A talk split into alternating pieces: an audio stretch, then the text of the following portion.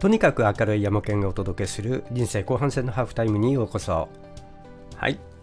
えー、今日はですね、えー、前回の続きとして、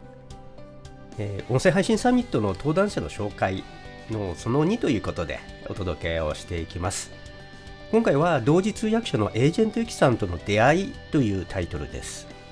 というのも今回私が音声配信や音声配信サミットといういろんなイベントを企画しようと思ってえ、あちらこちらあいろんなところに声をかけたり、え、あるいはあいろんなところにお邪魔をしたりして、え、大変なあご迷惑をおかけしているかもしれません、え、いろんな方に協力をいただきまして、え、たくさんの方声をかけたんですがあの17人の方にもあのここに登壇していただくということで大変に感謝しております。でこのイベント3月2日からということでもう迫ってきているわけですけれどもそのご紹介ということで今日はその中から2人目の方エージェントゆきさんについて、えご紹介をしたいなと思って、えお届けをしています。やはりですねこちら私自身音声配信ってどんなものなんだろうということで、えー、いろいろと調べいろんな人に話を聞きたいな。実際はどんなことなんだろう？裏側ではどういうことが起こっているんだろう？と一定のところを知りたい探求心から始まっていますがその発端となったのがこのエージェントユキさんとの出会いでした、まあ、出会いといっても実際に面と面あ付き合わせて会ったわけではないんですけれどもまず最初にこの方に出会ったのが Kindle ストアのところで音声配信の教科書という本を出してらっしゃったんですね。で、えー、ちょっと最初は何か怪しい本かなまあ怪しいというかあのよくあるノウハウベタなノウハウ本の個人が出している、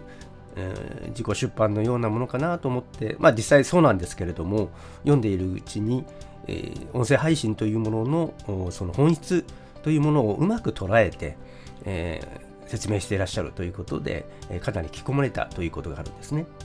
で、まあ、こういったようなことから音声配信、えー、のことをもっと聞きたいということで、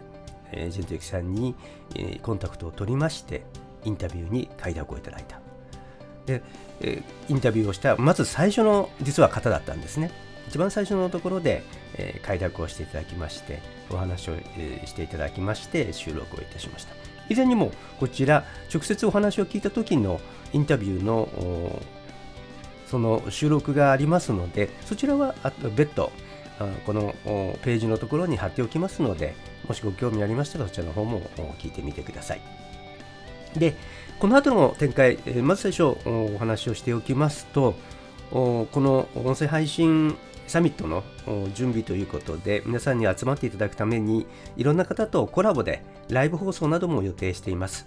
少し先になりますが、薬剤師紀行さん、 Voicy のあのパーソナリティの方ですが、この方は3月1日夜20時からということで決まりました。それから、 stand.fm でも気づきの学校の鉄佐野さんと予定が入りそうな雰囲気です。鉄佐野さん聞いておりましたら、ぜひ時間の設定をよろしくお願いします。だからもし山県とコラボしてみたいという方いらっしゃいましたら一言お声かけください。さて、えー、前回もお話したように私はこの先の道に迷っていた時に音声配信に出会いました。まずはいろんな人に、えー、それがどんなものか聞いてみたくなって、えー、いろいろとインタビューをしていくうちにオンラインバーチャルサミットというものがあると。いうことに気がつきまして、まあ、どういうことかというといろんな方のインタビューをあらかじめ収録してそれを一度に、えー、数日間の期間で、えー、皆さんに参加して聞いていただくというようなものですね。それが音声配信サミットということで今回お届けするものです。3月2日から3月3日までのイベント、着々と準備が進んでいます。で、その中の一人ということで、エージェントゆきさんとのお話でした。では、エージェントゆきさんのご紹介ですが、この方、同時通訳をなりわいとしている方、えー、政府高官やら、企業のオンライン会議やら、あるいは本当にコンファレンスやらといったようなところで同時通訳をされているということで、もうかなり長い間、10年十何年間もお仕事をされているかと思います。で、えーまあ、最初、この方は2020年5月にスタンド FM で音声配信を始めました。でその後2021年2月にはああの狭き門の Voicy のパーソナリティにまで、えー、進んでいっています今現在は Voicy で1000人ぐらいのリスナーの方を持つということですね。えここまで聞くとまるでスーパーウーマンですけれども実はとてもフランクで魅力的な女性です。はい。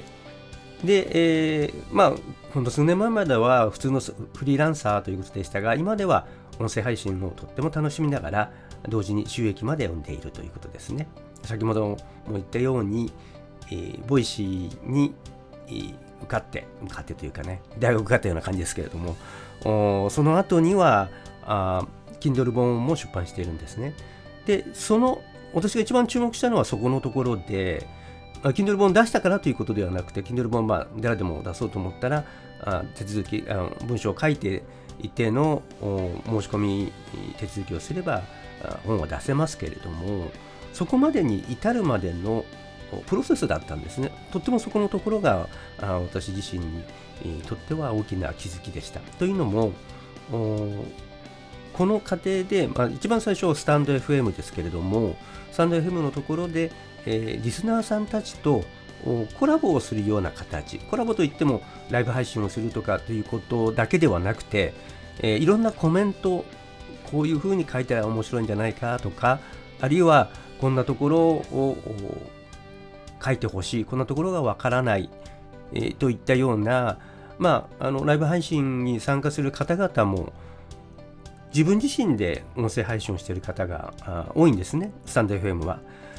特にスタンド FM はですね。ですので、そういった方々の意見を取り込みながら、そういう方々のエンカレッジって言いましょうか、あの励ましなどももらって、で、えー、その Kindle 本の中を修正しながら、え、そういった人たちが分かりやすいような疑問点にも持っているような点なども含めて、え、その本を作っていった。で、え、この本の発売に至るわけですけれども、ですからそういった方々が本の出版までの過程にもうすでに関わってきているということなんですね。で、え、そういった人たちの応援がありましたので、本を発売した時にすぐにそういった人たちが本に購入して、で、コメントなども積極的に書いてもらったというようなところで、えー、まず注目をされる本になったと。でももちろん本のタイトルやら、それからあその今音声配信というものが非常に熱いということでこの当時この本を出した当時はまだ音声配信に関する本はまだほとんどなかったという時にこの本が出ましたので実際どのように始めるのか初心者向けというところのこのニッチのところにぴったりとはまったということがあると思うんですね。というところもあって、えー、まあそういうタイミングを捉えたりあるいはものの見方というものがとっても鋭いというのが一つは言えるかもしれませんがあリスナーの方々と一緒に作り上げた、まあ、チャンネルでありで、えー、そこから発展していった収益性であり H. 月さんはその後 Audible、まあ、ご自身え同時通訳者であっていつも声の仕事をしているんですが